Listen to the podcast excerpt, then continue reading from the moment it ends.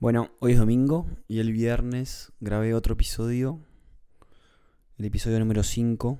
Entonces ahora estoy haciendo el podcast del podcast para que no, para que no pase más tiempo y olvidarme de detalles. Lo que me está pasando es que estoy un poco desfasado con los, con el calendario porque el, estoy haciendo un poco más frecuente de lo que yo quería. Yo quería hacer cada 15 días y por un tema de agendado tuve que hacer este fin de semana otro.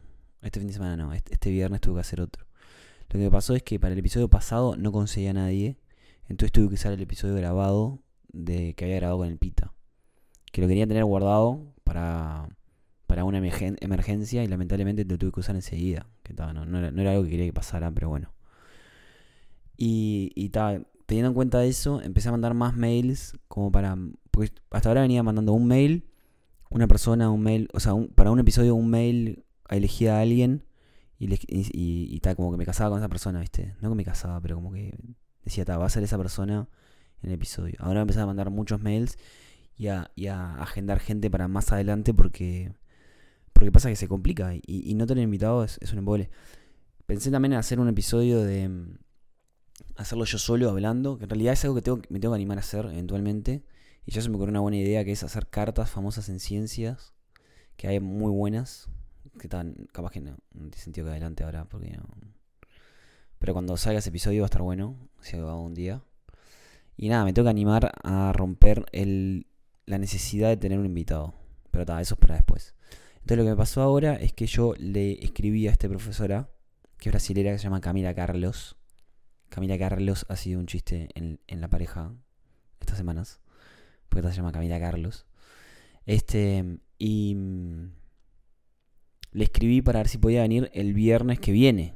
Y me dijo que no podía, que se le complicaba, que el hijo salía del jardín, algo así, viste, como... ¿Está? Entonces le dije, oh, me dice, no, el semestre que viene. Y digo, ¿y por qué no lo hacemos este viernes, si puedes? Porque yo el espacio en la red lo tengo. Y ta, ya, ya que lo tengo, prefiero asegurarme un episodio antes que perderlo. Porque el semestre que viene nunca se sabe, andás a ver. Pájaro hermano, ¿no? Y. Y tal, me dijo, sí, dale. al principio fue, un poco rara la interacción con Camila Carlos porque. Mm, no me daba mucha bola. Los mails como que respondía como con poco interés, ¿viste? Me dijo, por ejemplo, me dijo, este viernes me manda un mail diciéndome, estoy esperando que alguien me confirme o no una reunión, te aviso después. Es un mail raro recibir, no sé, es como... Está. Y ahí le mando las preguntas me, me responde algunas, no me responde todas. Pero ahí ya la mina demostró un poco más de interés y dijo, pa, qué buenas preguntas, no sé qué, pude responder solo estas. Vamos a practicarlo y lo hacemos. Y lo hacemos bien, o sea, que, que salga, quiero que salga. Estaba perfecto. Entonces veo las respuestas y, no he respondido todas, pero las que respondió las respondió bien y se notaba que le, que le gustaban las preguntas, así que estaba bien eso. Y el jueves hicimos una práctica por Zoom y atiende y fue tipo. me dice, tipo, atiende así, ¿viste? Y yo en un momento le digo, pará, ¿querés hacer esto o no? Porque si, si va a ser un problema, yo, yo quiero que lo disfrutes. Si va a ser una carga porque estás a full, no lo hagamos. Me dice, no, no, perdona, perdona, este, realmente quiero hacerlo, este. Lo que pasa es que estoy con los finals y no sé qué más, se me complicó, pero está. Ya dije que sí, así que vamos a hacerlo y, y que salga bien. Y yo digo, pa, ¿estás segura? Mirá que si, si, no vas a disfrutar esto, no, no tiene ningún sentido hacerlo. Me dice, no, no, no. Pero hablando bien, o sea, no, le eché la pesadilla. Y me dijo, no, no, no, tranqui, tranqui. Y ahí empezamos a hablar de la entrevista y la mina, la mina, digo, sigo diciendo la mina, que feo. Eh, y la doctora Carlos dijo, o sea, nada, le gustó, pasó bien. Es que la gente pasa bien. Y más cuando, cuando la gente le hace preguntas sobre su trabajo, habiendo leído su trabajo, la gente como que aprecia eso bastante. Y nada, y y le gustó, le gustó la entrevista y estaba como contenta y dale, mañana va a salir bueno, no sé qué. Yo, le, yo siempre a los invitados les tengo que decir, mañana, mira que mañana va a estar de más, hacerlo en ir al estudio está muy bueno, le, doy, lo de manejar, ¿viste? Y más con esta profesora que estaba un poco desmotivada, o por lo menos me parecía a mí que estaba desmotivado. Clemen igual ya me había dicho, me dice, vos, mirá, capaz que escribe seca en los mails y, y en realidad capaz que está recopada. Y tenía razón, como siempre. Este... Y nada, y otra cosa que estuve hablando con mucha gente, yo tengo, nada, hay varias gente que me, que me da buen feedback, Lucas me da buen feedback, Fede Leo me da buen feedback. em, Falk me da buen feedback. Algunas gentes ahí me- que, me, que me ayudan. Phil, mi amigo Phil de los Hans, me da buen feedback también. Y siempre está el tema de la conversación versus entrevista. Está el tema de qué tan científico creo que sea el, el podcast, o el episodio, o el programa. Está, entonces como que tengo que encontrar el balance entre... em, por ejemplo, Fede me dice que, que, que debería ser 50 y 50 las preguntas, las que están eh, planeadas y las que son espontáneas, así sea más conversación. A mí me gusta más tener preguntas eh, planeadas que ser espontáneo porque me sale peor ser espontáneo, lamentablemente. Me gustaría ser más espontáneo, pero no me sale. Y ta, capaz que algún día me saldrá, pero por ahora no. Y igual en esta, en esta entrevista con ese consejo traté de hacer preguntas a partir de las respuestas que ella decía en el momento. O sea, hay más preguntas que son espontáneas en este episodio. Y. mm, Pará, y volviendo a la entrevista, perdón, ahí hice un paréntesis. Volviendo a la entrevista, el viernes, calor ya, Texas, calor, calor, calor. Y está embarazada ella, yo no sabía. Le dije que venga 2 menos, 3 menos cuarto al, estudio, porque justamente como no había tanta onda, le, me molaba que llegara antes y estar ahí tipo silencio incómodo, ¿viste? Y yo llego dos y media al estudio y estaba ahí parada afuera. Me acaba de mandar un mail justito. Acaba de llegar igual, ¿no? Estaba, entramos, estuvimos charlando, no sé qué. Y ya bien, ya otro tono, ¿viste? Buena onda, buena onda, buena onda. La mina bien metiéndole ganas.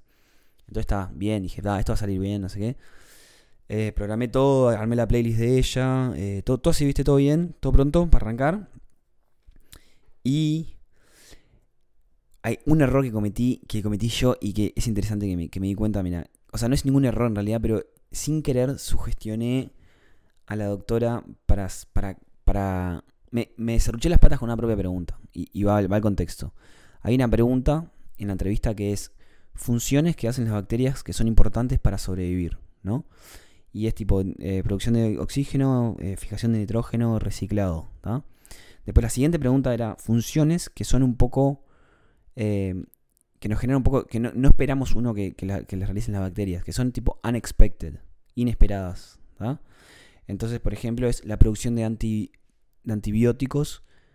Es una función que la gente no se imagina que viene de las bacterias generalmente. O, o, no sé, o alguna otra. Yo le dije a la profesora, pensate alguna función que vos eh, te imagines que no es tan común para la gente que sea llevada a cabo por las bacterias. No sé si se entiende la pregunta. Entonces era, la secuencia era funciones importantes, funciones inesperadas y después funciones que te vuelan la cabeza.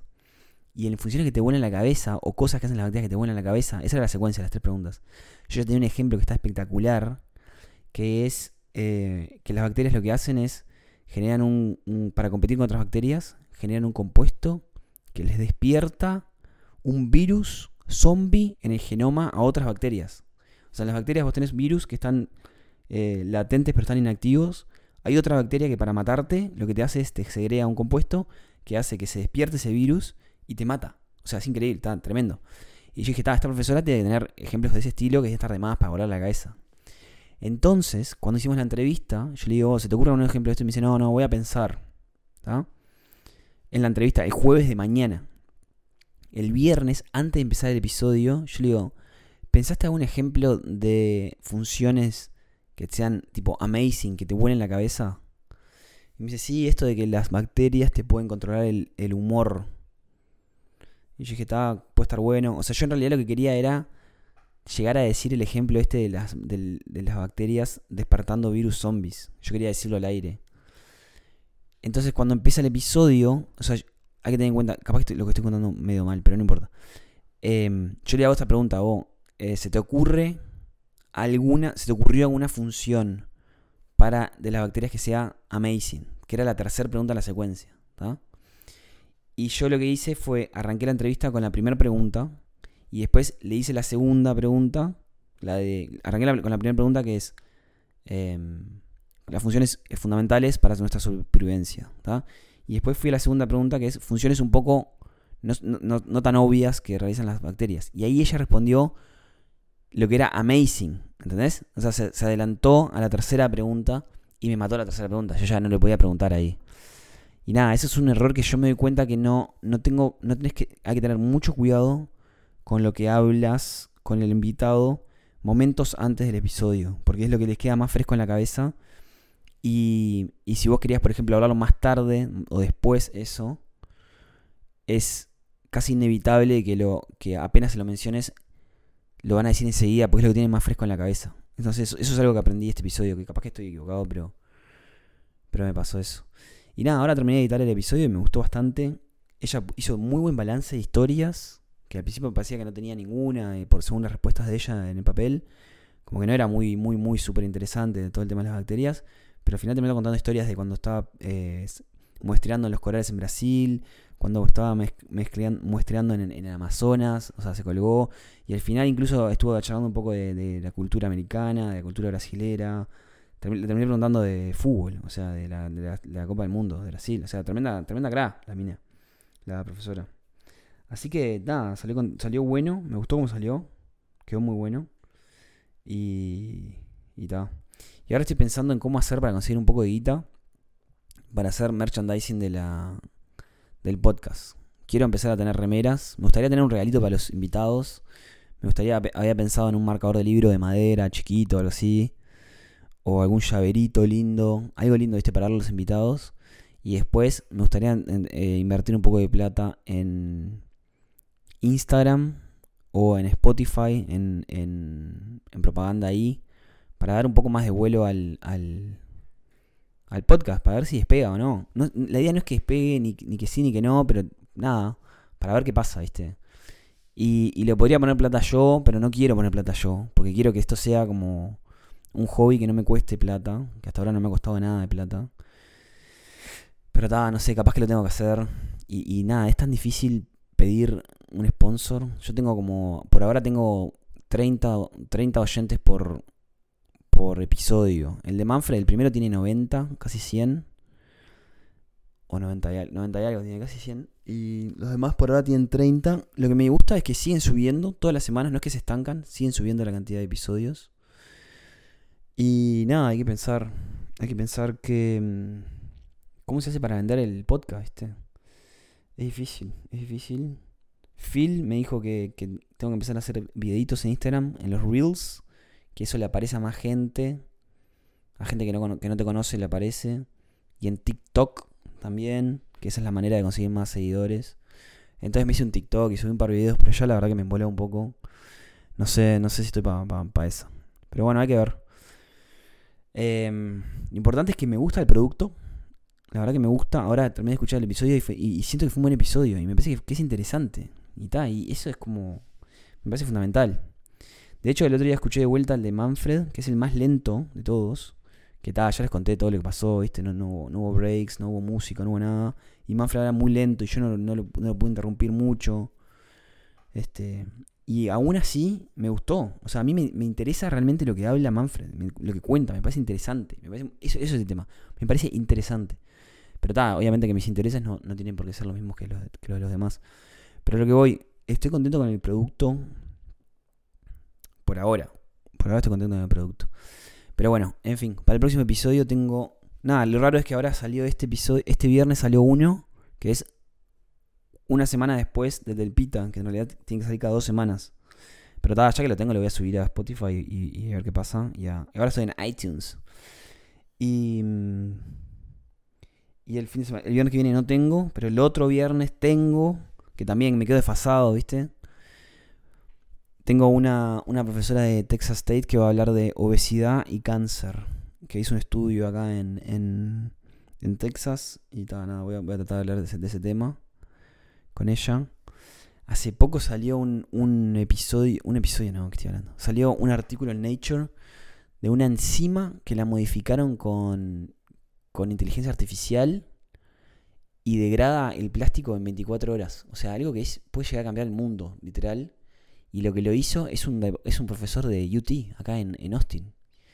Y está de vivo nomás, le escribí, le escribí un mail muy sincero, diciéndole, vos, mira, me imagino que ahora estás en la que esta ola, tipo, no con estas palabras, ¿no? Pero el mensaje era este, ahora todo el mundo te está escribiendo, debes estar a full, no sé qué, tremenda noticia, hacer un paper en Nature, o sea, estás al lado, ¿viste?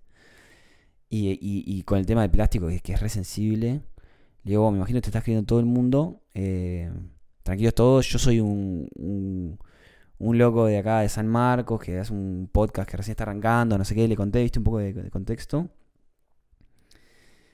Y le digo, vos, si algún día tenés tiempo, o sea, yo espero, espero mi turno. Me imagino que ahora vas te, van a, escribir de, de podcasts prestigiosos y, lugares prestigiosos. Yo espero mi turno y si algún día te, te da, te cuelga, venite y hacemos uno. Y le dije, mirá, el director de robótica vino a un episodio y pasamos bárbaro y le mandé el episodio.